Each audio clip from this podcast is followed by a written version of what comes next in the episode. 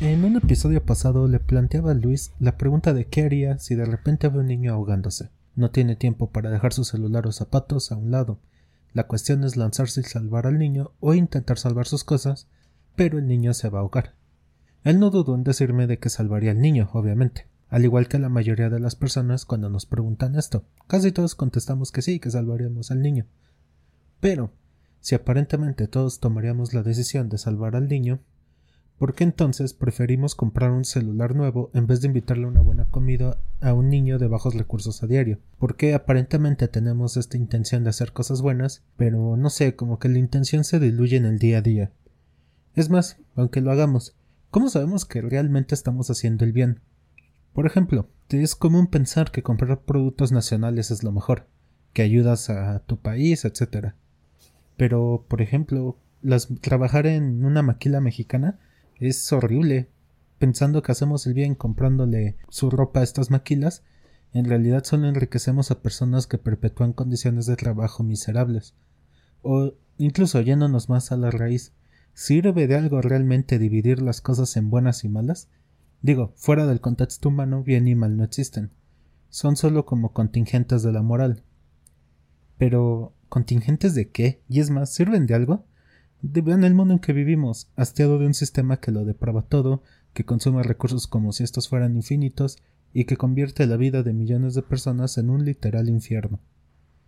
¿Por qué ignoramos esto? ¿Por qué no nos importa? ¿Será que el ser humano es empujado a la maldad por naturaleza? Y si es así, ¿por qué nuestra especie no se ha dado por vencida de una vez, a pesar de tantas atrocidades cometidas a lo largo de su historia? ¿Por qué al parecer la esperanza se mantiene eterna e inmarcesible.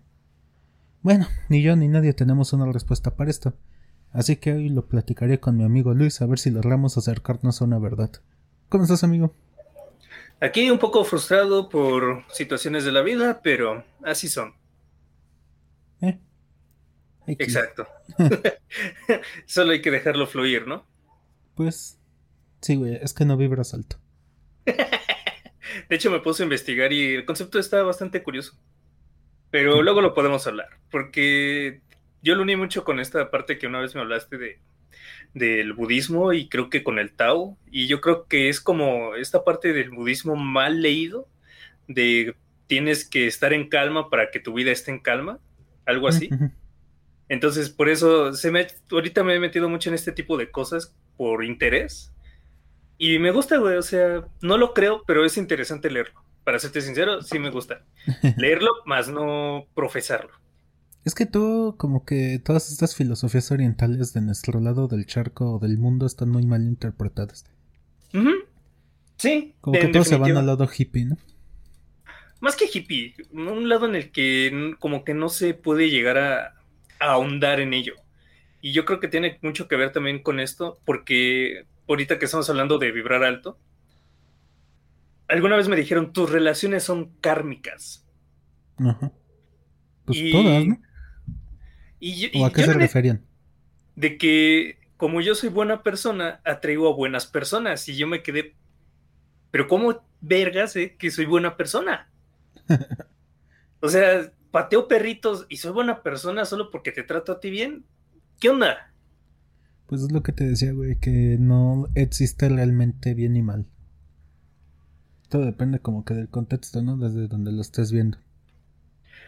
Eh, sí, eh, en, en gran parte es parte de la cultura esto del bien y el mal. Porque es, es, muy interesante, güey, porque no sé si has leído a Rousseau, Jean-Jacques Rousseau.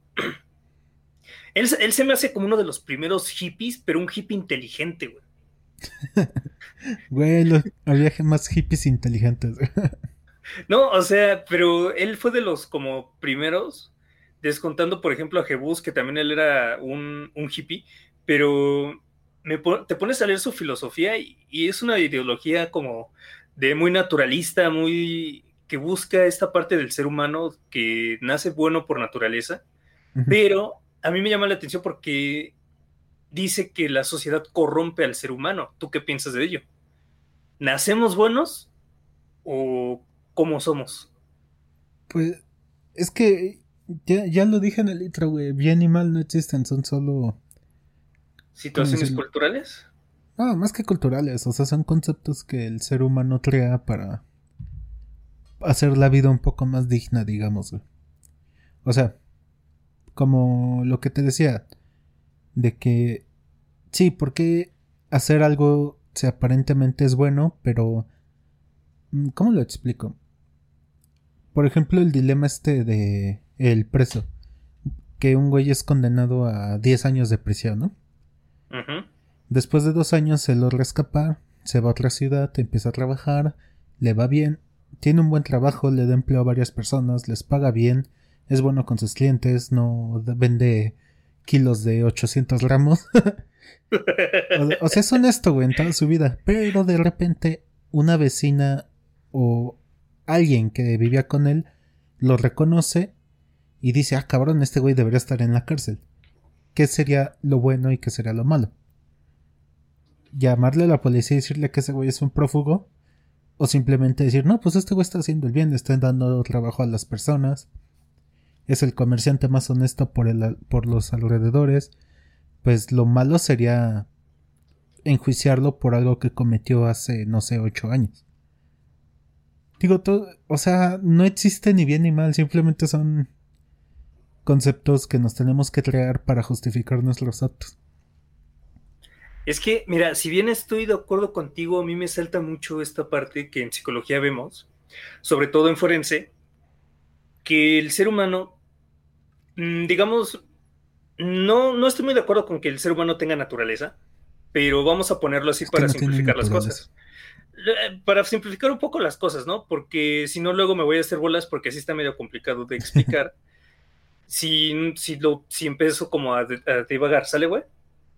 Mira, estamos viendo, por ejemplo, en psicología forense, de que el ser humano tiene ciertas neuronas, güey cuando el cerebro sale un poco dañado, ya sea de, la parte empática, que creo que es la parte frontal, esto cuando nacen los psicópatas, güey. Hay que recordar, los psicópatas nacen, los sociópatas se hacen. Entonces, cuando un psicópata nace y no empieza a ver a las otras personas como dummies, güey, como, como maniquís que, con los cuales no puede conectar y únicamente finge los sentimientos, entonces empieza a hacer estos pequeños experimentos o acercamientos ya súper conocidos que todos conocemos, que es, disculparán el pleonasmo, pero se me fue, este, todas estas cosas como de maltrato a los animales, tortura desde que es niño, sadismo. No, pero esos son diferentes, ¿no? Eh, en o sea, tengo entendido que una cosa es, por ejemplo, todos estos rasgos psicopáticos, ¿se llaman? ¿O psicópatas? Psicopáticos, ¿no? Psicopáticos. Que es obviamente todo esto de los manipuladores, egoístas, irresponsables, la falta de empatía y todo este pedo. Y tengo entendido que el sadismo no entra en el como un rasgo psicopático, ¿no? Sino que es otro rasgo aparte. Entra si tomas en cuenta cómo son, porque a fin de cuentas un, un psicópata puede llegar a disfrutar del dolor causado. Eso es parte no, pero eso es ser sádico. Ser sádico es disfrutar causando el dolor. En cambio, un psicópata simplemente puede tener una total falta de empatía, remordimiento o no sentir nada, ¿no? Eh, también, y el sadismo a huevo involucra el placer a través de causar dolor, ¿no? pero toma en cuenta de que estos son criterios. Es decir, un psicópata puede no tener sadismo o puede tenerlo. En este caso, por ejemplo, Ted Bundy, el más conocido, era sadista pero otro que se llama Ed Camper, Ed Temper, algo así, él no era sadista. Él de hecho sabía de que no le gustaba como matar mujeres, porque a fin de cuentas decía, a la mujer que quiero asesinar es a mi madre. Entonces él no, él no contaba como sadista. Cada uno tenemos esta, este, estos criterios para poder encajarlos, güey para poder hacer una cama de procusto con ellos. Pues, creo que los dos estamos de acuerdo, pero nos estamos confundiendo. O sea, sí son cosas diferentes, no son rasgos aparte, no son. No son mm. este. Para que lo entiendas. No tienen una eh, relación en sí. No es que tengan relación, pero pueden, pueden, pueden tenerlas, ajá. O sea, no son excluyentes, pero tampoco se incluye uno dentro del otro. Exacto, exacto. Creo que con eso ya nos pudimos entender. pero bueno, El caso está, güey, es que los psicópatas cuando nacen, güey, al, ser seres amorales, se tienden a acercar más a esta parte de la maldad. Como buen psicólogo, güey, cualquiera, cualquier persona que se haya interesado tanto en criminología, en psicología o incluso en leyes, habrá leído sobre asesinos seriales, porque nos gana el morbo, güey, y está bien. Sí. Pero una vez lo empiezas a comprender, es empiezas a pensar, ¿existe realmente esta parte de la maldad? Es decir, tú tendrías como esa capacidad de ir y asesinar fríamente a una prostituta como Jack el Destripador y todavía burlarte de ello? Ah, no, no, o sea, estoy seguro de que no. Pero, por ejemplo, es que también es, es la otra cosa, güey. Ahorita que mencionaste que muchos de estos son amorales. Ajá. Porque precisamente no. Dentro de ellos no tienen ese sesgo de que están haciendo cosas buenas o cosas malas. Simplemente quieren satisfacer sus deseos, digámoslo. Este, es que está claro, güey, porque los estaríamos juzgando desde un contexto al que no pertenecen. O sea, pertenecen a la sociedad y a la cultura, sí. Pero su moral no es la misma que la nuestra, ¿no? En algunos sí. Obviamente eh, no los estoy justificando, lo que estoy diciendo es pura imaginación, güey. O sea, es más como intentar ahondar en este, en este, en esta problemática, güey.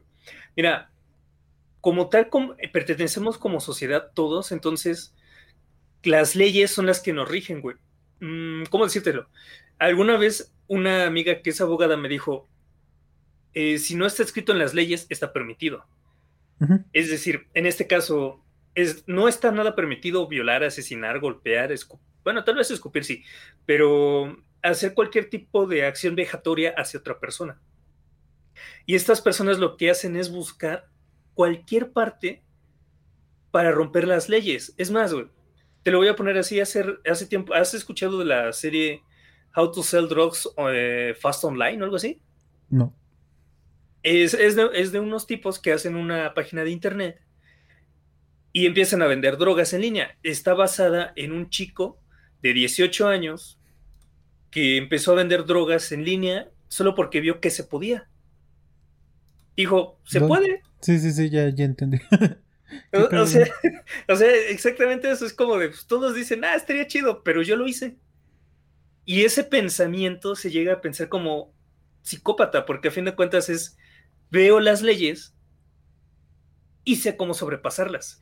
Entonces, ahí realmente podemos encontrar de que tal vez dentro de nuestra propia percepción moral, vamos a decirlo un poco más global, porque esto sucedió en Alemania, este chico sí, sí tenía esta parte como mala, porque le dijeron, oye, ¿y tú qué pensabas cuando le enviabas cristal, cocaína a cualquier otra persona sabiendo que esa persona pues iba a joder?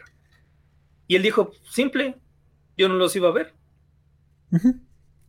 Entonces es un pensamiento muy frío, muy calculador, que va más allá de nuestra moral, diría el buen, el buen Nietzsche, que está más allá de nuestro pensamiento. Sí, ve, y eso, eso que dice el chavo de que pues no los voy a ver. Ese efecto también se da bastante en la guerra. O al menos en las de antes, porque ahorita ya son bombardeos y cosas del estilo, ¿no? Pero antes era más común que los soldados más heridos eran los que estaban al alcance de los cañones. O sea, no había casi heridos en corta distancia cuerpo a cuerpo porque mm, hay una reacción natural o hay una reacción muy, ¿cómo decirlo? propia, o sea, no, o sea, es muy normal que el humano no quiera matar. Entonces era más común que los heridos en guerra eran a larga distancia. Y tiene sentido con lo que tú dices del chico este, pues no los voy a ver. O sea, si tú disparas a un hombre enfrente de ti, tienes que verlo morir, tienes que hacerte responsable al mínimo a nivel de conciencia de que tú mataste a ese hombre.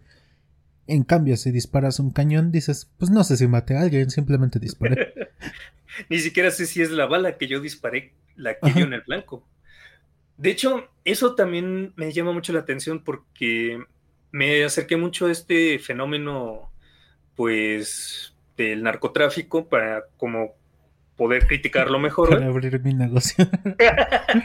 para vender drogas en línea, güey creo que esto no lo vamos a poder subir por la palabra droga, pero este, bueno, eh, resulta, güey, de que actualmente los niños del norte principalmente ya no quieren ser ni doctores, ni, ni, veterinarios, ni psicólogos, ni programadores. Ellos lo que quieren ser es ser narcos. Y en la sierra, sobre todo, e, esto está muy interesante, güey, porque resulta de que reclutan a los niños, ya tienen una camada de como 50 niños, los separan de sus familias y los obligan a matar a, los prisioneros del narco, güey. O sea, alguien que fue una chiva, un chivato, pues va, lo atrapan y le dicen al niño, pues, quémate, mátalo. Y a quien no puede matar, se vuelve prisionero y los niños tienen que matarlo y comérselo para que estos niños después digan, pues es que al que estoy matando no es un ser humano. O sea, los despersonalizan al niño, por así decirlo. Sí, o sea, los alinean a. Pues sí, perder la. No, no, es que no es perderla, porque nunca la tuvieron. Más bien sería alejarse completamente de. Como que la línea moral que nos rige a todos los demás, ¿no? Ajá, pero, pero es algo interesante, güey, porque si, si nos metemos un poco al psicoanálisis, y quizás algunos psicólogos este, bastante ortodoxos van a decir cómo es que este güey mete. háblame de Jung Hanale. no, o sea, Freud hablaba sobre que, el que nosotros somos un poco más ello, güey, que super yo. Y en las sociedades en las que hay un super yo bastante fortalecido, es decir, bastante religiosas, vamos a ponerle mojigatas, es en la que se puede ver que surgen esta parte de los sociópatas o psicópatas, mientras que en las que son más de ello tienen un poco más asesinos brutales. y, poniéndome a investigar, resulta de que la maldad no solamente es radical. Pero, por ejemplo, ¿qué sociedad sería un ejemplo del super yo? ¿La, la URSS?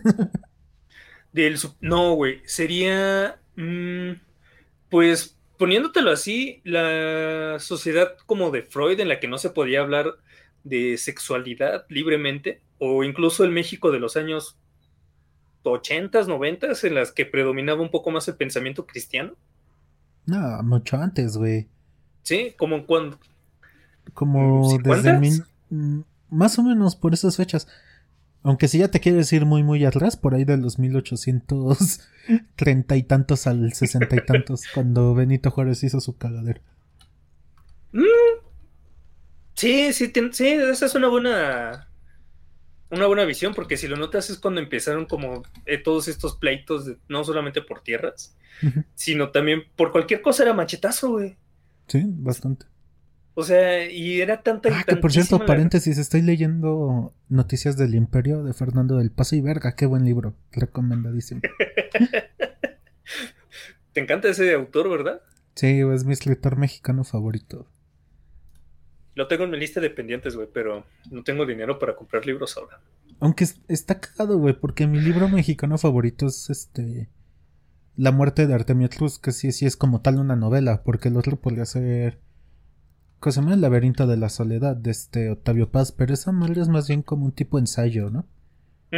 Entonces hablamos de novelas, mi favorita es esta La muerte de Artemio Cruz. Un ensayo sería este de laberinto de la soledad. Pero cagadamente Fernando del Paso es mi autor favorito mexicano. ¿Mm? Pero está cagado que es mi favorito, pero no siento que alguna de sus obras le pueda ganar esa, o siquiera la de este Ay, ¿cómo se llama ese otro libro? Se me fue el nombre, güey. Pedro Páramo. Pedro Páramo, exacto. Sí, ya. Pedro Páramo es muy bueno. libro mexicano y todos piensan en ese libro inmediatamente. pues, pues, es que es de los más conocidos, güey, y es, es bastante bueno. Sí, pero ya nos estamos desviando. Sí, sí. Este, ¿En qué estábamos, güey? Ya no me acuerdo. En la, no, en la, ah, en la ah. sociedad del super yo. Sí, güey. Entonces, esta parte de que debes de ser perfecto, güey, de alguna forma te corrompe.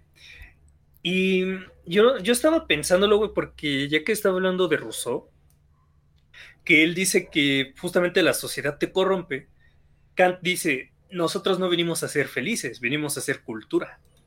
Kant, sí, y, eh, y aparte, es cagado, porque Kant ni le valdría pito el bien y el mal, güey. O sea, es como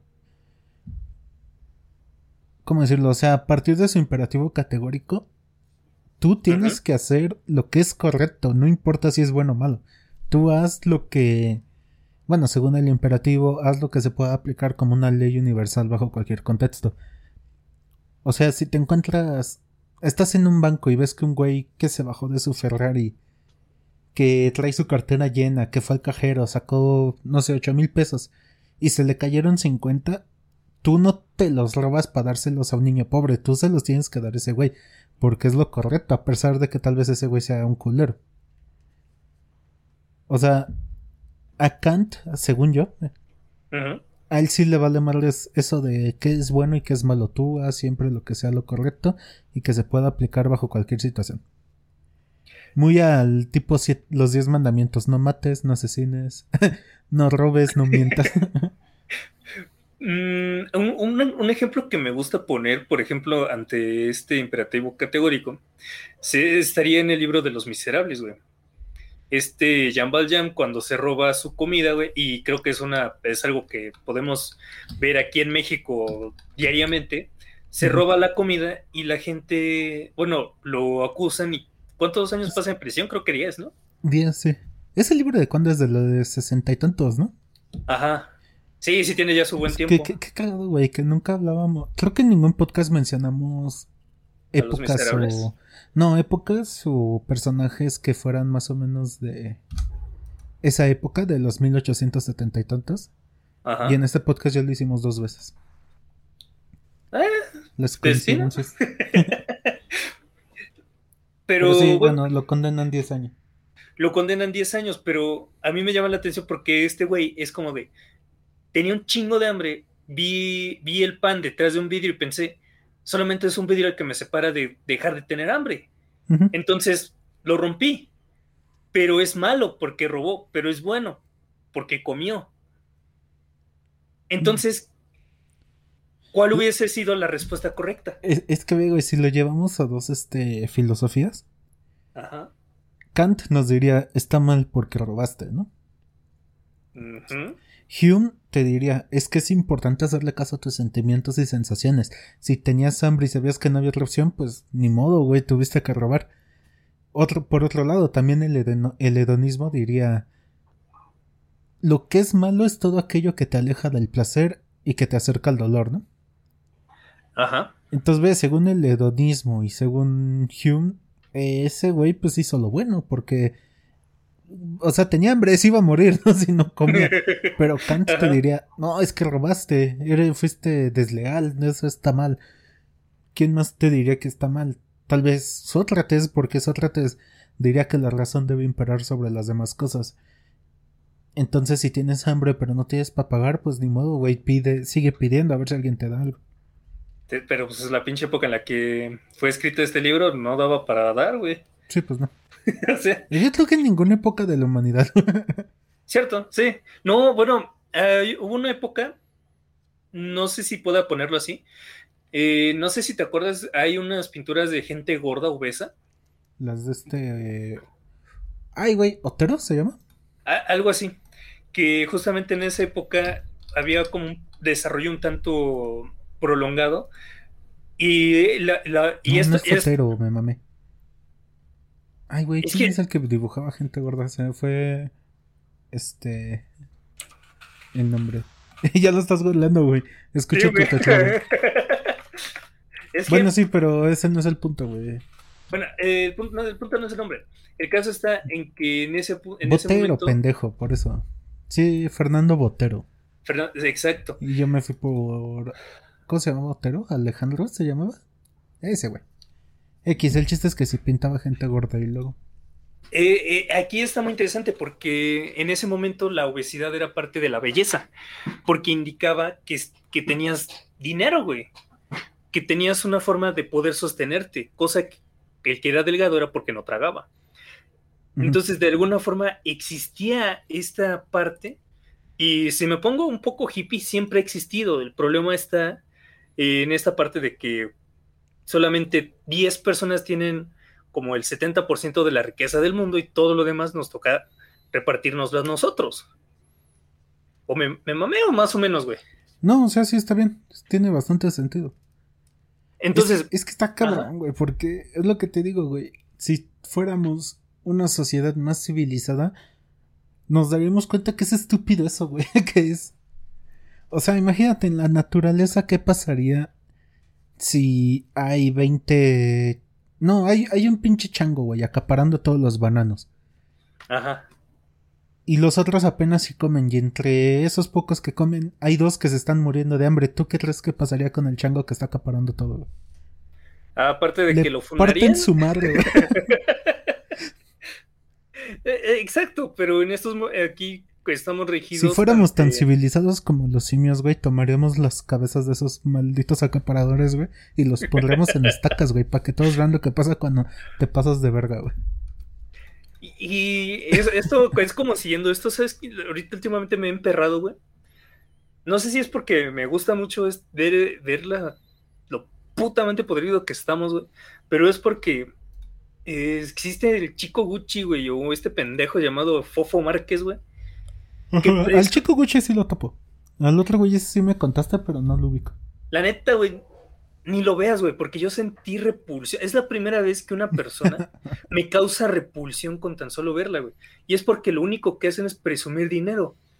Y, y quizás peco de moralista, güey, pero es como estos pendejos son los próximos herederos de la riqueza mexicana. O sea, mis putos impuestos van a estar ahí, güey, con estos güeyes que están tragando champaña o, de- o malgastándola, mientras que veo a cinco niños trabajando para una madre que está embarazada de su sexto niño, vendiendo chicles, güey. O sea, me emperro, güey. O sea, no sé si, ah, no sé si, lo, Y- si me explico, güey. Es que ahí también vamos a entrar en que muchos dirán, bueno, pero es que su familia se lo mereció.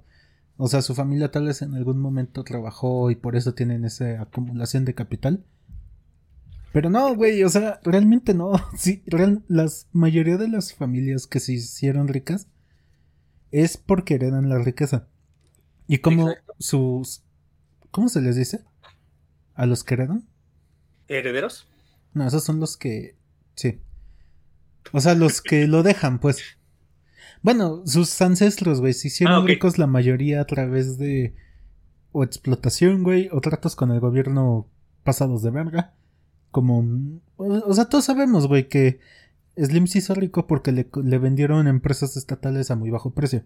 No Mm, fue porque fuera muy inteligente o porque le hubiera chingado muy cabrón, que no dudo que tal vez el señor sí trabajó bastante. Pero, güey, nadie merece tener tanto dinero, es estúpido. De, de esa forma tan estúpida, güey. Por, por- por- Bill Gates me agrada por su ideología de que, ¿sabes qué, güey? Cuando yo muera, mis hijos no van a heredar tanto. O sea, yo, yo voy a dar en mi dinero. No sé si lo haga. Quizás nada más lo hace para apantallarnos. Pero, o sea, aquí, aquí es donde yo me pongo, güey. O sea, ¿qué tan malo sería darle un putazo a- al Fufo Márquez, robarle su cartera con 10, con 50 mil pesos y que una familia trague por tres meses, güey? Ajá, sí, sí, sí. Y, es que ahorita ajá. que mencionaste a Bill Gates me vino a la mente la filantropía. Y ese pedo también tiene un pedo muy maquiavélico, güey. Porque Maquiavelo decía en su libro El Príncipe, el más conocido de Maquiavelo, decía que el bien hay que hacerlo en pequeñas dosis para poder dar un golpe de maldad así muy cabrón, güey. Entonces, es por ejemplo. No sé, güey, decimos, bueno, sí, Apple o Microsoft se pasan de verga, güey. O sea, tienen a niños trabajando en sus pinches minas de silicio, o pagan muy poquito en China, o emplean a niños en China para que les salga más barato. Pero, güey, de repente sueltan tantito dinero. O sea, se, hacen- se la pasan haciendo el mal, pero también hacen el bien de vez en cuando. O sea, es lo que te digo que Maquiavelo decía. Eso, hay que hacer el bien de poco en poquito para poder hacer el mal.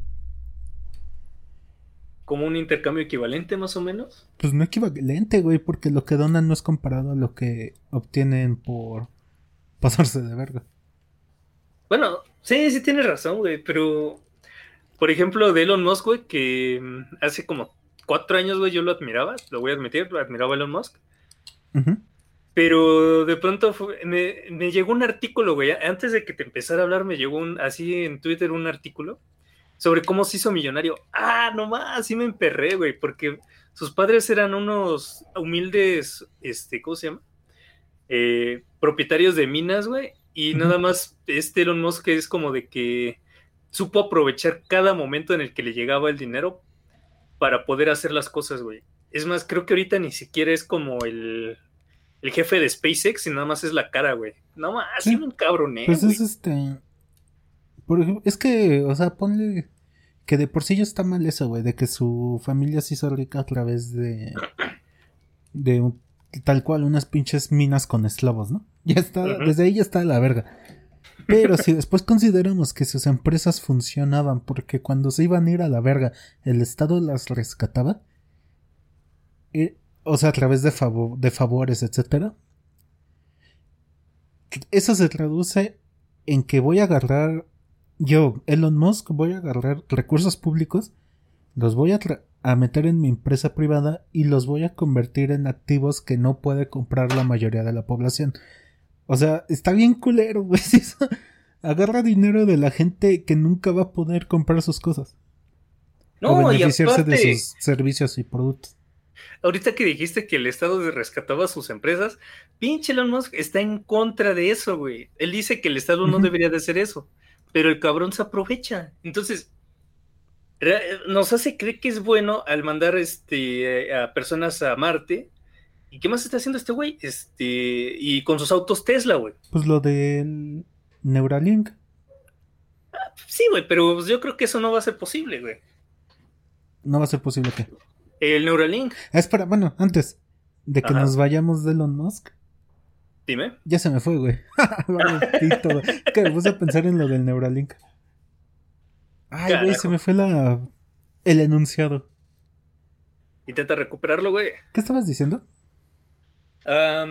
antes de lo del Neuralink, que Elon Musk se aproveche de Ah, sí, que ese güey es este, el ejemplo perfecto de la frase esta que usan muchos los chairos de que el socialismo es para los ricos y capitalismo para los pobres. Porque ese güey dice, sí, no, las, em, el gobierno no debería de regalar dinero para empresas. Pero, o sea, él sí, él sí lo aceptó en su momento, ¿no? sí. O sea, es como que sí, a las empresas grandes sí perdónales impuestos, ayúdales cuando se van a ir a la verga. Pero a la gente no le puedes, de a pie no le puedes estar regalando dinero, porque qué pendejo te verías, ¿no? porque ese dinero debería de estar en mis arcas, güey. Yo le voy a dar mejor uso a que ese niño que tiene hambre. o sea, ese niño podría sobrevivir dos años. Es lo que te digo, güey, la neta, güey. Si viviéramos en una sociedad más civilizada, todas las cabezas de Elon Musk y Jeff Bezos estarían en estacas, güey. En lugar de, verlos como seres. En lugar de en la portada de Man of the Year o una mamada así. en la portada de People, ¿no? Se llama las que hace ese, esa portada de Man of the Year. Ajá, es People y también han aparecido en Forbes, güey. Aunque Forbes es más este para empresarios, ¿no? En teoría, ahí hablan de muchas cosas. Entonces, el, el, el pedo está, güey, en que nosotros lo analizamos desde un punto de vista, tal vez, tal vez también tiene que ver lo económico, güey. Porque ahorita estaba en un curso de. Me caga, me... la neta no me gustó. Sí, ah, no, espérate, güey, ya nos vamos a volver a ir también, güey. ¿Qué, decías del Neuralink? Ah, que, que no se me hace posible, güey. ¿Qué? El, como la, la teoría del Neuralink de que cada vez que de tu cerebro y todo eso, la neta se me hace muy complicada. O sea, pasarlo a un lenguaje máquina. Ajá. Pues no es que no sea posible, sí es posible. ya se ha hecho desde hace años. No mames. A ver, saquemos el lado Pati Navidad, güey. Lo de Neuralink, lo único que hace realmente es hacer el proceso más rápido, más visual y más este apantallante, pero en realidad se lleva haciendo hace mucho tiempo. ¿Con los electroencefalogramas? Ajá. ¿A poco? Sí, pues, o sea, lo de Neuralink realmente no es como que digas algo súper nuevo. Ah, mira, ahí quizás fue más mi ignorancia, güey. O tal vez lo mal leí. Puede ser. Es muy probable, güey. Estoy medio pendejo. Pero el caso, güey. Es, eh, ¿Qué te iba a decir, güey? Ah, sí, mira, es que yo estaba en un curso, me cagó porque única, porque es justamente todo lo que yo estoy peleando actualmente. Sobre violencia, güey. Y algo que a mí, me llamó la atención es la violencia económica. Y se toma así porque a fin de cuentas también se toma como violencia cuando le niegas el acceso monetario a una persona. En este caso, el esposo le niega el dinero a una mujer, prohibiéndole trabajar o este, administrando eh, de forma de gotas el dinero, güey. Entonces, mm, mm, si, si, lo piensas de forma, pues, magna, o, sí, magna, o global, te das cuenta de que esa... Macro, macro sí. Te, te, das cuenta de que es, este tipo de violencia ha existido desde que casi existió el capitalismo, güey, o incluso antes de los trueques. Eh, sí. Sí, o sea, siempre... Es que digo, güey, desde que el primer humano dijo, Esta, esto es mío, desde ahí valió pito, güey, porque... O sea, en las primeras tribus nómadas, imagínate, ¿no? Tenían que viajar y cuando encontraron, descubrieron la agricultura o algo así. Pues sí, todos trabajaban la tierra como tal, güey. Todos sembraban y tenían su pedacito de. de. de. pues de tierra tal cual para cosechar, güey. Pero todo cambió cuando alguien dijo: Esta es mi tierra. Ya no fue la tierra, fue mi tierra nada más. No sé, porque imagínate que una tribu de repente tenía un pedazo de tierra que era muchísimo más fértil. Pues alguien se la quiso agandallar. Y al ver que tenía más comida, pues este güey dijo: Miren si ustedes me ayudan a defender mi comida, yo les voy a compartir. En cambio, esos güeyes que no tienen y que sus tierras apenas si les dan de comer, pues no hay que dejarlos este, que nos quiten lo nuestro, ¿no? Y ahí es cuando todo se fue al carajo, güey. fue donde la humanidad empezó a valer pito. pues, pues es que es lo mismo que dice Rousseau, güey, de que en nuestro estado más salvaje, irónicamente, tendríamos más, más civilización, güey. Porque... Pues, ¿por qué no tendríamos, este, ¿Cómo decirlo? No tendríamos en qué perder el tiempo. O más bien, no tendríamos el privilegio de estar perdiendo el tiempo en estupideces, güey. Tendríamos que. Como que unir esfuerzos y capacidades para sobrevivir, tal cual. E, esto se puede ver tristemente en las catástrofes. Mm. Porque es cuando abandonamos esta parte mm, egoísta, por así decirlo. Y, se pudo ver en el terremoto de hace, ¿qué fue? Tres, eh, fue en el 2017, cuatro, años. Entonces. Cuatro años ya en. Un poquito. Como en un mes, ¿no? ¿Cuándo fue? En septiembre. 19 de septiembre, ¿no? Del 17. Sí, güey, en un mes, en, un mes, exacto. Entonces, este, se puede llegar a observar, güey, esta parte de la solidaridad que, de la que hablaba Russo, de que justamente la, sociedad misma se ha, ha, corrompido al ser humano, güey. Porque se, se supondría, güey, que el ser humano aunque quizás también podríamos discutir un poco lo que es la tabula rasa, porque Rousseau decía, nosotros nacemos buenos, el pedo es la sociedad la que te lleva a pudrirte junto con ella. Y, por eso es de que yo lo uní con Kant y el hecho de que en lugar de, ser, de venir a ser felices, pues venimos a hacer cultura, güey. Pero como tal, si, si nosotros hemos empujado, güey, a que seamos de alguna u otra forma seres no solamente egoístas, sino también podemos llegar a creer, como en este caso los sociópatas, gente que es capaz de herir por placer. Yo creo, güey, que ahí, ahí hay algo, güey. Ahí. Sí, porque ahí sí es, completamente a razón, ¿no? Dices que le darías más este. Por el lado de que él es malo por naturaleza esa persona. Ajá, entonces ahí es donde estaría el pedo, porque Russo sí era un pesimista, pero decía, güey, sí se puede.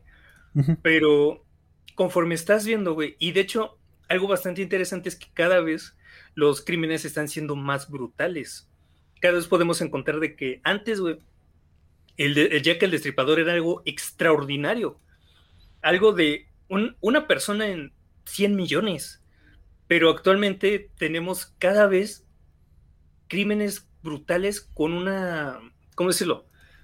con una fecha de tiempo, güey, cada vez más cercana. Ah, es que no sé, porque, güey, por ejemplo, en la Edad Media se cerraban a personas por la mitad, cabrón, hasta matarlos. Entonces no es como que vivamos en épocas súper violentas. Yo siento que hasta vivimos en una época. No sé si la menos violenta, pero sí con menos violencia. La. Ah, chinga, a ver. O sea, no sé si me explico. O sea, por violenta sí, porque por ejemplo están las cosas que dices de que. ¿Cómo dijiste? Violencia económica, violencia. ¿Cómo decirlo? política, violencia de género, que no me gusta mucho tanto ese término, pero existe, por así decirlo.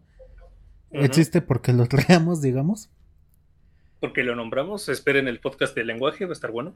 Ajá, pero no existe tal cual. Existe esa violencia, pero no existe. No es un tiempo violento en el que. En el que, por ejemplo, antes, cuando alguien se metía a tu granja, lo matabas. Ahorita probablemente sí le partas a su madre, güey, pero no llegas a ese. Mm, eh, aquí en México. O lo que te digo, güey, si alguien le. No sé, si alguien cerraba algo de la iglesia, probablemente lo metan a la cárcel y ya. En la Edad Media, como te digo, lo cerraban por la mitad en la plaza pública, güey. Y todos el pueblo se reunía a ver, güey. Hinches borbosos, güey. También eh, los decapitamientos, güey. Francia estaba bien loca, güey. Los decapitamientos públicos que sucedieron en la después de la Revolución Francesa, ¿se fue? La neta, se me hicieron bien, bien brutales, güey. Bien. No sé si decir que este bárbaros, güey, pero sí estaba bien fuerte. Sí, y, ve, güey, para eso no necesitamos irnos hasta hasta la Edad Media para nada, güey, ni siquiera los tiempos de ¿cómo decirlo? de Napoleón, Luis Napoleón, sino que la última ejecución con la guillotina en Francia fue hace que 50 años, ¿no? Más o menos. No, no, menos, ¿no? Como 40. Ah, 40, 50, güey. Yo, yo, yo lo tenía como 50. Güey, hace 40 años todavía se decapitaba gente en Francia. Está bien pendejo, güey. pues, güey, en Estados Unidos la, la pena de muerte sigue siendo legal en, ¿qué? creo que 6, 7 estados. En más, ¿no? Sí. Yo, yo, yo tenía entendido que Texas, Arizona y no sé cuál más, güey. A ver, vamos a ver, ¿en cuántos estados está permitida la pena de muerte? Es legal en 27 estados, güey. Ah, saca la mierda, güey. En donde está prohibida son. Ay, qué hueva. ¿Cuántos estados tiene Estados Unidos? Eh, no sé, güey. Son eh, más de 10, eh, güey. Más de 10, pues sí, pendejo. Ve, la conservan 27 de los 50 estados. O sea, hay 23 estados que la han abolido. Más de la mitad todavía se puede matar gente por un crimen. Verga, güey. Y, sigue siendo, güey. O sea, y todavía está este debate de si se debe de permitir o no, güey. Entonces, e, es que ese pedo, güey, está bien intenso, güey. Por ejemplo, también este, este Camus habló del mal, güey, que es que el mal para Camus proviene de la ignorancia. Ajá. Entonces es como. Bueno. Ingram. ¿Cómo? Es que no, no de la ignorancia, güey, porque cuando hace yo creo que el mal como tal es cuando se hace daño, ¿no? ¿Podemos estar de acuerdo en eso? Sí. Y por ejemplo, si robas, si golpeas a alguien, sabes que le estás haciendo daño, entonces no creo que el mal provenga de la ignorancia como tal. Mm, es que volvamos un Pero es que, es que sí, güey, nos volvemos a meter en ese pedo. Si alguien roba porque su familia se está muriendo de hambre, no creo que sea una mala persona, güey. Porque incluso Imagínate una persona que tiene muy arraigados sus principios, que sea muy buena persona, no deja de ser mala persona por robar, porque estoy seguro que él le remordió en el alma tener que traicionar sus propios principios. Pero le, le, mataba más en el alma, güey, tener que ver a sus hijos morirse de hambre, güey. Ajá. Sí, o sea, no por robar necesariamente alguien va a ser una mala persona. Ahora, yo creo que estamos llegando a un punto en el que el contexto es bastante importante. Por eso es de que Camus llegó a hablar de la ignorancia. En este caso vamos a retomar el ejemplo del chico este que vendía drogas por internet. Y, y velo así, güey. Mientras yo no los vea, es mientras yo ignore los resultados de mis acciones, no hay problema. Entonces, este vato podía hacer el mal, podía destruir a una persona por el cristal, güey, o, incluso la venta de antidepresivos, y le valía madres porque lo ignoraba, ignoraba si esta persona estaba bien o mal. Él decía, pues, yo solamente hago una transacción. o, volviendo a lo que me estabas diciendo de que las personas... Eso sí suena bien. Es que eso sí suena malvado, güey. Sí suena bien. Voy a, voy a hacer el mal porque, pues, a fin de cuentas me es ajeno, ¿no? Ajá. Eso sí suena bien malvado, güey, la neta. No, y lo dice con una sonrisa en la cara, güey, como diciendo, ah, yo vi que se podía Y, de hecho, ese güey hizo una pinche página que se podía ver en cualquier lugar, güey. Y creo que se llamaba Sparkles, algo así. Y lo interesante es que la policía no lo descubrió hasta un año después. Y el güey decía, sí, güey. Y de hecho la razón por la que lo atraparon es porque este güey estaba cansado. ya estaba, ya estaba aburrido de que nadie le dijera nada. Eh, y esa es otra, güey. Se dice que los psicópatas cometen un error en muchas ocasiones porque ya quieren que los atrapen. Eh, y esto no lo saqué de una serie, es más bien de todos los errores que cometen los psicópatas. Y es porque estos güeyes decían, no, pues es que como que ya era necesario. El asesino del zodiaco, güey, ese hijo de puta mandaba cartas dictándoles la dirección exacta en donde estaba, pero estaban también, este, tan bien eh, crípticas. Eh, sí, estaban en un lenguaje tan críptico que a día de hoy no se han logrado resolver todas, güey. Creo que solo dos. Y el güey todavía se jactaba. Sí, bastantes. es que lo interesante del zodiaco es que ese güey está más allá de la psicopatía, güey. Porque ese güey nunca se quiso entregar ni nada. O sea, simplemente. O sea, siguió haciendo todo lo que hacía y de repente ya desapareció. Mi teoría es que tal vez le dio un paro cardíaco, güey. O que alguien lo mató, güey. Eh, según esto, sí lo atraparon, pero con el. bajo otro pronombre, güey. Bajo otro, otro, apodo. No creo, ¿sí? Sí, güey. Según yo. Mira. Asesino del sol. Es que yo recuerdo haber leído de que ese güey la llegó a cagar. Sí, güey. Mira, dice que fue Arthur Lee Allen. No, no, no. Pero ese güey está libre, güey. Ese güey lo soltaron por falta de pruebas. ¿Nita? Sí, el asesino del zodiaco nunca fue atrapado, güey. Por eso digo que yo tengo la teoría que le dio un paro cardíaco o que lo más se murió por un accidente o algo. O murió con una persona normal, por eso dejó de asesinar y desapareció.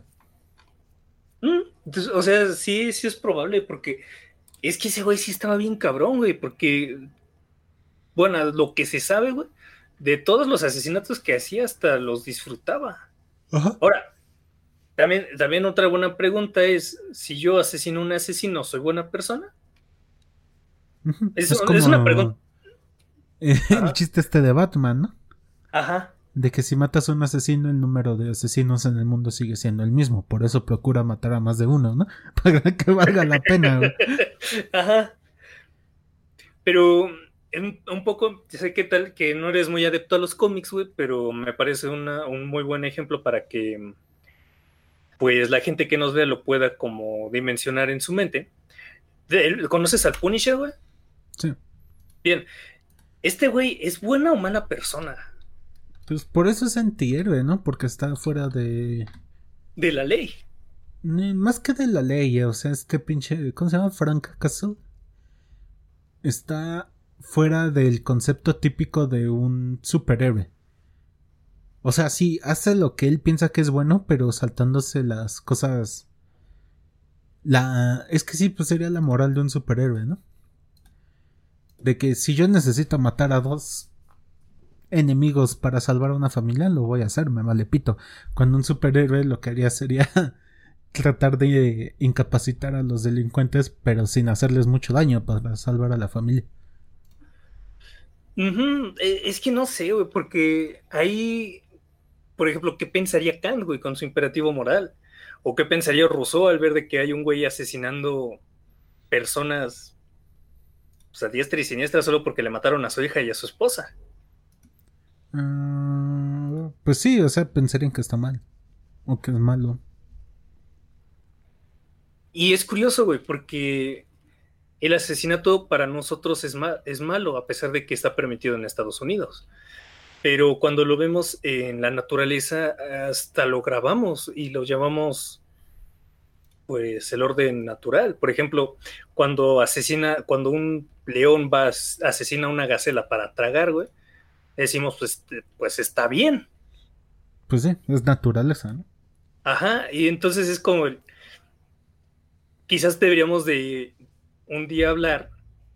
Ahorita se me ocurrió de por qué el ser humano no tiene naturaleza qué es lo que dice la psicología, porque mm, tú me mandaste este estudio, güey, de que resulta de que ya las decisiones están tomadas, ¿cuánto? ¿10 micras de segundo antes? Ay, no me acuerdo del tiempo, pero sí. Normalmente los pensamientos ya se pensaron antes de que tú seas consciente. Eso está bien heavy, güey.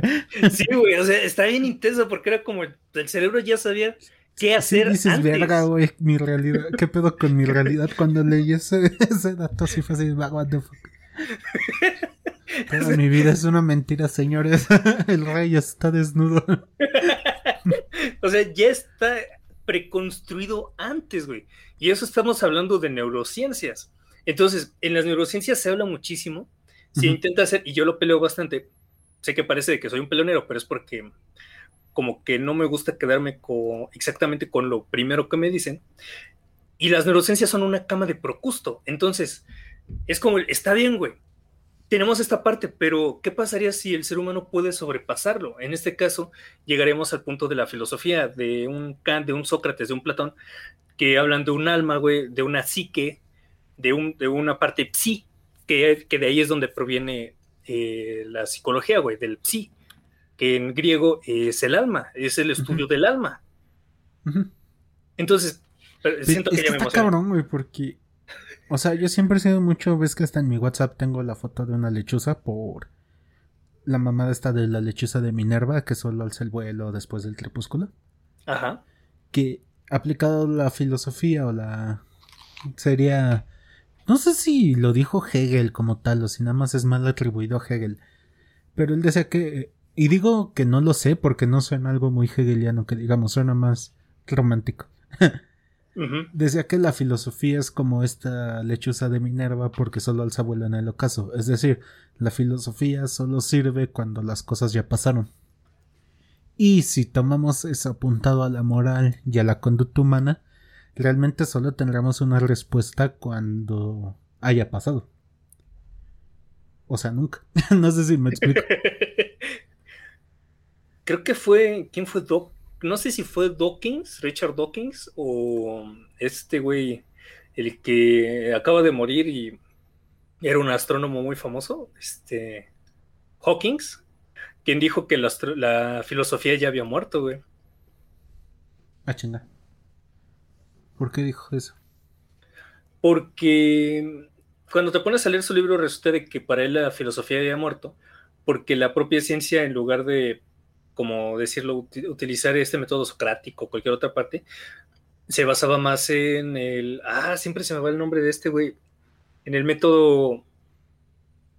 ¿Cómo se llama el método? El método científico. Se me fue el nombre, el nombre de que lo hizo.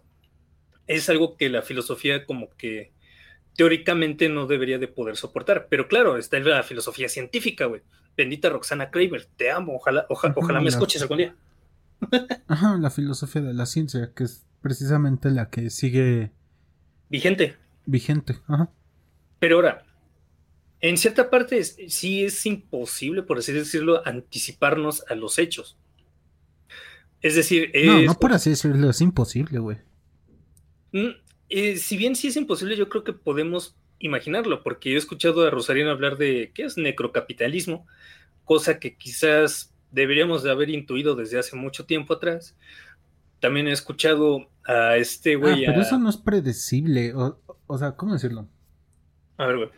No, es que más bien, o sea, por ejemplo, si yo te digo que te quiero regalar no sé, un millón de pesos, lo predecible es que me vayas a decir que sí, pero no está determinado.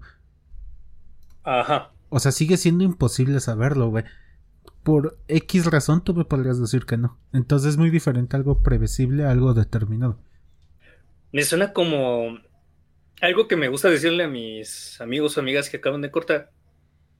Y aunque suene culero, es que es como, es que me quería mucho y todo eso, y digo, no exactamente, porque en el psicoanálisis podemos ver de que el era el lenguaje con el que esa persona te decía te quiero, güey, pero no va, nunca vas a saber si realmente te amó. O sea, es una persona nunca te puede amar tal cual eres, ama un ideal de ti. Ajá. Y que cuando ve este quién eres es, cuando se pierde este amor, güey. Y ni siquiera una persona nunca va a ver quién eres realmente. O sea, sí, puede crear una imagen de ti a, partir de muchas ideas. Pero un una imagen que yo tenga de otra persona nunca le va a hacer justicia a lo que esa persona es realmente. Exacto, sí, porque está en tu sesgo. Ay, güey, o sea, de cierta forma estamos condenados a la soledad, pero a una soledad como que nos contamos una historia para no sentirla, güey. Pues por eso Ese yo te amo es como si yo te conozco lo suficiente como para decir que te amo, aunque no sea verdad. Entonces, es que yo, en el podcast de Migala dijeron algo muy bonito, güey, que mm, en un idioma... Donde quiera que estés santo, estás mal. el santo me cae bien, güey. Ah, sí, me cae sea bien negativo, güey, pero... Pero eh, eh, regresando un poco, eh, estaban diciendo de que en una... En un idioma, güey, el decir te amo, güey, se podría traducir como al te veo. Mm. Y, eso está bien interesante, güey. Porque a fin de cuentas, en lugar de atribuirlo como este eje sentimental o este eje, este eje, este eje pues parapsicológico en el cual no puedes demostrar el amor, e, es más fácil decir como el te veo. O sea, es como puedo ver a esa persona que está aquí enfrente de mí. Sí, o sea, te veo, te percibo, te siento y ya, güey, por eso, ¿no? Y ahora. Y por eso te amo, te veo tal cual. Es lo que te decía, güey. Cuando una persona veo que publica en Facebook que un mensaje en el muro de su pareja, ¿no? De que te amo porque me haces feliz, porque me haces responsable, porque por ti, no sé, me dediqué a echarle más ganas a la vida, etcétera. Pues no la amas realmente, güey. O sea, más bien amas la relación de intercambio que hiciste con esa persona que te favoreció, güey. Ajá. Bien decía este CISEC, si tienes razones para amar a alguien es porque no la amas realmente. Güey, es que, y creo que yo lo había dicho en otro podcast, es que, güey, me lo dijeron tan bonito en la facultad de, de psicología, güey, que neta, güey, neta, eh, me quedé como, ¿cómo decirlo, güey? Embobado en esa clase, güey. En Luis, eres feo como una... eres tanto como una pierna y feo como una blasfemia. Si alguien te ofrece lugar en su consultorio, te apuntas. no, o sea, o sea, güey, es, e, este profesor se llamaba Hugo y, nos dijo, miren, eh, nosotros somos personas que utilizamos las palabras. Entonces, en psicoanálisis no hay nada más hermoso y les deseo que les suceda. Que cuando vean a, cuando vean a alguien o, alguien los vea, les diga, no puedo poner en palabras lo que siento por ti, güey. ¡Pum, güey! O sea, es como el mocoso.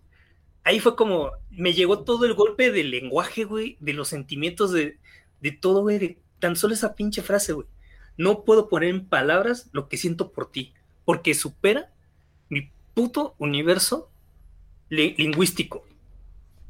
Sí, o sea, solo las cosas reales superan el lenguaje. Exacto, güey. Y, por ejemplo, hay personas que dicen, ay, es que es mi alma gemela, es como de... Eh, ¿Cómo te puedo decir, güey, de que estás saliendo con alguien porque estás enamorado de ti mismo? Por, eso a mí me gusta como esta parte del amor este, aristotélico. Pero eh, regresando un poco al tema, este, y tomando un poco lo que me dijiste de que estamos condenados a la soledad, eh, es, pues ya lo había dicho quién fue, Schopenhauer, ¿no? Con su dilema del erizo. Mm, sí. O sea, por una parte Schopenhauer siempre dijo que las grandes almas están destinadas a la soledad. Y por otra parte él tenía mucho este dilema dilema del erizo que es este que cuando los erizos tienen frío si se acercan mucho se pican con los otros erizos, pero si se alejan se mueren congelados. Entonces es ver qué tanto te puedes acercar sin ser... No, no sin ser, más bien te van a lastimar, pero qué tanto es soportable. Obviamente nosotros no tenemos púas, pero toda relación humana causa sufrimiento, digámoslo, para seguir en muy super hawaiano. causa angustia, diría este Freud. Que justamente es esta parte, güey. Porque incluso se le puede atañir cierta bondad a las relaciones humanas. Pero cuando lo pones en un punto de vista tan crudo como el que me acabas de decir, ¿realmente son buenas, güey? ¿O solo son benéficas? Pues es que son buenas, güey, porque Mira, ve, en Evangelion. Ah, no, no, si, si tienes un ejemplo de Evangelion, pues sácalo, güey. Estaría chido. No, no es cierto. No tengo un ejemplo de Evangelion, pero. Es que son necesarias las relaciones humanas a pesar de que todas involucren un cierto grado de sufrimiento. Ah, no, sí, güey. Somos seres sociales, güey. No, y de todas formas, o sea. Este. Las relaciones humanas son parte de lo que te define como persona. O sea, por ejemplo, Luis, eres psicólogo, juegas videojuegos, te gusta, no sé, la fotografía. ¿Cuántos Luises en el mundo hay que son psicólogos, juegan videojuegos y les gusta la, la fotografía? ¿Un millón sin pedos? Tal mm. vez, pone que menos 100, 500 mil. Pues no, toma en cuenta de que mi nombre es uno de los más comunes tanto en habla inglesa como española, güey. Entonces, yo, yo sí andaría apuntando incluso como un poquito más, güey, como un millón y medio. Millón y medio, ponle. O Víctor, que sean ingenieros o trabajen en sistemas, les guste la filosofía y este y beban café en las mañanas. ¿Cuántos Víctor así hay? Igual millones. Ajá. pero, ¿cuántos Luises hay que son hijos de tu mamá, amigos de Víctor y y que trabajan en la CJV y tienen a cierto compañero. Solo tú, y eso es lo que nos hace únicos realmente. Las relaciones con las demás personas. Son lo único que realmente nos da algo de individualidad. es, que, es que en este caso podríamos hablar del ejemplo del. Y si tiene algo que ver con Evangelion, si alguien me contesta, le hago una transferencia por mil pesos y quiero ser tu amigo. no, y mira, yo me fui al Principito, güey, porque lo que me acabas de decir lo reduce muy el zorro con el principito muy bonito, güey. ¿Si has leído ese libro? No. No, más, ¿no has leído el principito? No, nunca lo he leído. Güey, Fuera de mamada, nunca, no, no, no estoy mamando, nunca he leído el principito. No, ma, y es que es una obra existencial, güey. La puedes leer de niño y es muy bonita, pero de adulto, güey, lloras, güey, por el contenido Como que todas las cosas para niños. Exacto, güey. Es que mira, en el principito hay un zorro que dice quiere ser mi amigo está bien, pero primero vamos a estar lejos, después vas a intentar tocarme, o sea, le da como unas instrucciones y después le dice, mira, me tengo que ir, pero el pedo está en que ahora yo soy único porque soy tu amigo y tú eres único porque eres mi amigo, entonces somos únicos porque nos conocemos. Es exactamente lo que vas a decir, justamente, pero en, en la metáfora del principito, que está estúpidamente bonito ese libro, es de las pocas cosas buenas que me dejó Andrea entonces, es como el, güey, todo se pinche es une, güey, hasta en la puta literatura. Resulta de que se habla de esta parte de la soledad y de la bondad o maldad, pero si te atreves a leerlo como adulto. Por eso dice el principito. está cabrón, güey. Volviendo al tema del erizo. Ajá. O sea, si te alejas, te mueres porque no existes. ¿Estás de acuerdo? Ajá. Existes, tal vez, pero es que ni siquiera. No, no existes, güey, si estás alejado. Es, es, el típico de si un árbol cae en un lugar donde nadie lo puede ver, ¿realmente suena? si una persona vive. El... Sí, o sea, yo sé que sí, güey, pero para la existencia sí existe. Para nuestro contexto nunca sonó, ¿no? Ajá. Igual con las personas, güey. Alguien completamente ermitaño nunca existió para la humanidad, güey. Entonces el dilema del erizo es ese, güey. Te duele las relaciones humanas duelen, pero son necesarias. La cosa es ver hasta qué punto vale la pena sufrir. No, hasta qué punto, no, no, no que valga la pena sufrir, hasta qué punto puedes aguantar ese sufrimiento. Es que, güey, ahí está bien intenso, güey, porque podemos ponerlo un poco con los sociópatas, güey. Y nosotros hicimos de los sociópatas, güey. Es, es un poco nuestra culpa, por así decirlo. Porque son seres que abandonamos Total y absolutamente. No, y aparte nosotros los condenamos a ser sociópatas. un sociópata en una cultura donde las cosas sean como ellos los consideran, pues ellos serían la persona normal. Exacto, güey. Entonces, nosotros, bajo nuestro propio contexto que creamos como sociedad, los condenamos a ser marginados. Y, ellos ya no se pueden unir, güey, porque nosotros queremos obligarlos a pesar de que ellos ya están en otro ámbito, en, en otra visión. También, por ejemplo, cuando trabajé con adictos me pude dar cuenta de que nosotros somos como los que los empujamos. Ellos, eh, o sea, sí, ellos están medio pendejos, no lo voy a negar. Quien se mete cristal es por idiota. La verdad, o sea, un poco fuera como de, de mi personaje de psicólogo, si lo voy a decir. Porque esta madre em, lo que hace, güey, es, como siempre he dicho, es un soma. Pero nosotros, güey, en lugar de ir y acogerlos y decir, a ver, pendejo, aquí tienes un trabajo aunque sea de carnicero, para que puedas trabajar y distraerte. No, güey, es como de, ah, este güey eh, se mete cristal, pues vamos a, segregarlo más para que se drogue y se rompa la madre más. Ajá, y que se muera, ¿no? Ya de una vez. Exacto, güey. Y, celebraríamos su muerte porque digamos una lacra menos. Pero obviamente estoy hablando desde una utopía, güey, porque se me hace casi imposible. Porque también estas personas ya se sienten cómodas. De hecho, también se puede poner un poco con este tema del terraplanismo que me hacen cabronar ver pues los argumentos, pero me encanta ver la comunidad terraplanista, güey. Sí, son bastante unidos. fraternos, ajá, muy unidos y aparte están dispuestos a investigar noches enteras con tal de defender su posición. Güey, si todos tuviéramos esa pinche iniciativa, no mames. Estaría cabrón. Este mundo sería mejor, señores.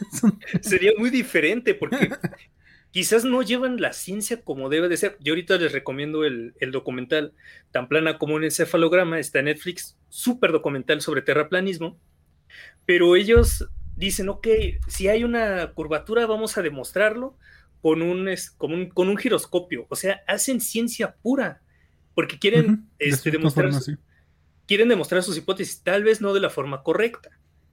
Pero, güey, e, y además cuando está, hacen sus convenciones es tan tierno, güey, ver cómo, sí, la Tierra es plana, ¿por qué? Pues porque nosotros lo creemos, sí, todos lo celebran.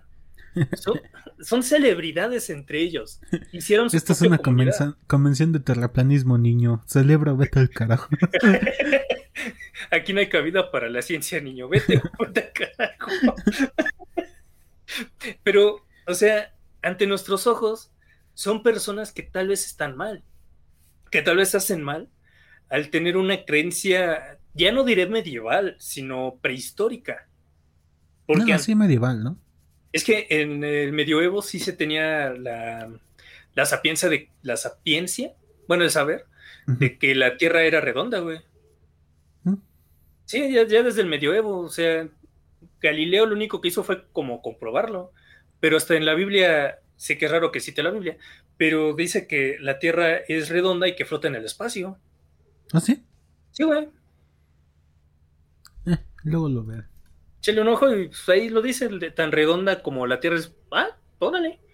Entonces, estos güeyes puede que hagan mal, güey, al desinformar a sus hijos o a sus familiares. Puede que Pati Navidad haga mal al desinformar con esta parte de las vacunas. Pero es porque nosotros los segregamos, güey. Porque esos güeyes, en lugar de, de decirles, oye, güey, es que tú estás mal porque, mira, la Tierra es este, redonda por estas razones. Y mostrárselas con, pues, con paciencia. Pero por contra, el propio profesor le dice, ah, estás tonto, güey, ya no vuelvas a preguntar. O, ah, sí, luego te hago caso. Y estos güeyes lo que hacen es buscar por su propia cuenta aquello que les calme la angustia, bendito psicoanálisis. Mm, sí.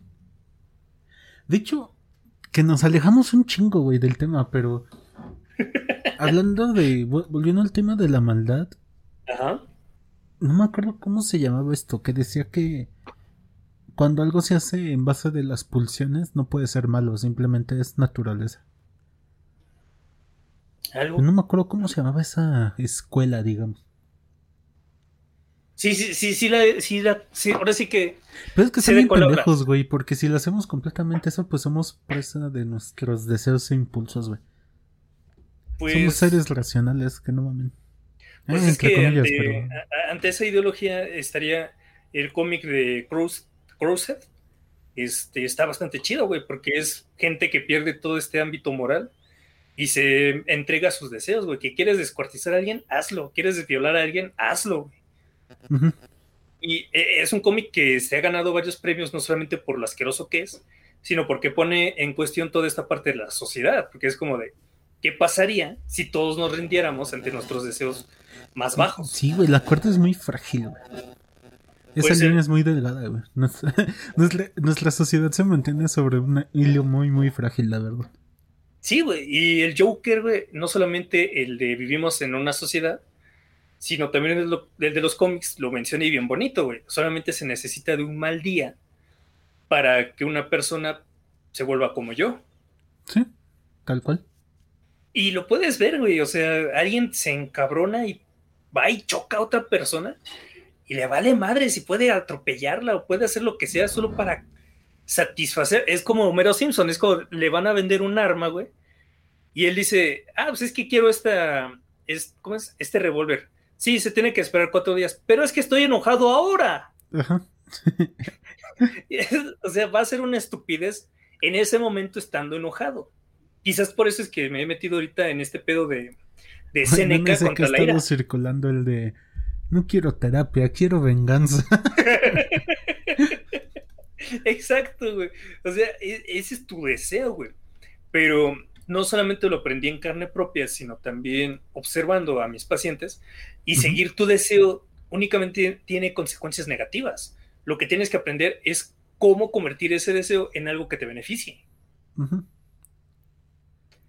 Y, o sea, eso es parte de lo que decía Freud con esta parte del yo y el ello que en este caso el ello desearía rendirte el deseo, pero el yo, al ser parte de este fragmentado del ello, es como de tiene que aprender a solventar estos deseos. Es decir, te, gusta una chica, güey, en lugar de ir y bajarle los pantalones para tener relaciones con ella, pues vas y le invitas por un café, esperando las convenciones sociales se puedan ajustar a que consigas tu, tu deseo. Ay, Dios mío, sí, güey. Es que no, no, ya, ya se alargó mucho este podcast. sí, güey. Y es que sí hay muchos temas de que hablar, güey, pero. Pues los podemos ir desglosando. O sea, ¿de qué vamos a hablar? Un, un día estaría bien hablar de eso, güey. Del ego como tal, el superego. Bueno, el ego como el yo. Ajá. El super yo y el ello, digamos. Que creo que nunca lo hemos hablado, ¿verdad? No, como tal no. No, estaría bien hablarlo. Un día hablar tal cual, dedicarle un capítulo al ego. Mm, hay que anotarlo, güey, y en nuestra lista ya con eso. Ah, pues sí, ¿verdad? Que por cierto, ¿qué capítulo sigue, güey? Eh, música. Ah, sí, que lo recorrimos, ¿verdad? Pues siento que está más chido eso, hay que hablar de eso, güey. Va, güey, entonces deja de una vez lo anoto. No encuentro, sí, anótalo tú porque no encuentro la lista. Eh, ¿Cómo le pongo? Como ego, ¿no? nada más. Va. Ah, sí, ya me salió que lo editaste. Listo. Arriba de música, verga, pusiste. Ah, la virga. A ver, a ver, está, yo lo pongo. Ok. Ya. Pero sí, gente, eso fue todo. Como les dijimos. Iban a llover vergazos. Ajá, y no llegamos a nada. Pero esa es la filosofía. La filosofía no sirve para responder preguntas, sirve para plantearlas. Así que nos vemos. Ahí nos estaremos escuchando en el episodio de Lego. Recuerden, si alguien entendió esa referencia de Evangelion, estoy completamente dispuesto a cumplir mi palabra de pagar eso. Y quiero ser tu amigo. ¿Y qué más iba a decir? Ah, sí, tenemos Twitter, que creo que nunca lo habíamos dicho en un episodio y una amiga oh, me dijo. Una amiga estaba escuchando el podcast y me dijo, ¿cómo se llama su Twitter? Y yo, pues, como el podcast, y me dice, sí, pero nunca lo han mencionado. y yo, ah, mira. Es momento de hacerlo. Ajá. Como dice el de Te lo resumo, síganos en Twitter, que tenemos Twitter, es arroba psicología podcast, o tal cual por el username de psicología podcast. Normalmente luego se me olvida andar tuiteando cosas, pero tengo mi cuenta asociada, así que si quieren mentarnos la madre, escribir algo, sugerir un tema, lo voy a leer. Así que ya saben, ahí, ahí andamos. Ahí ese es un buen lugar para poder estar en contacto, gente. Entre tanto, que tengan una bonita mañana, bonito día o bonita noche, dependiendo de la hora en la que nos escuchen.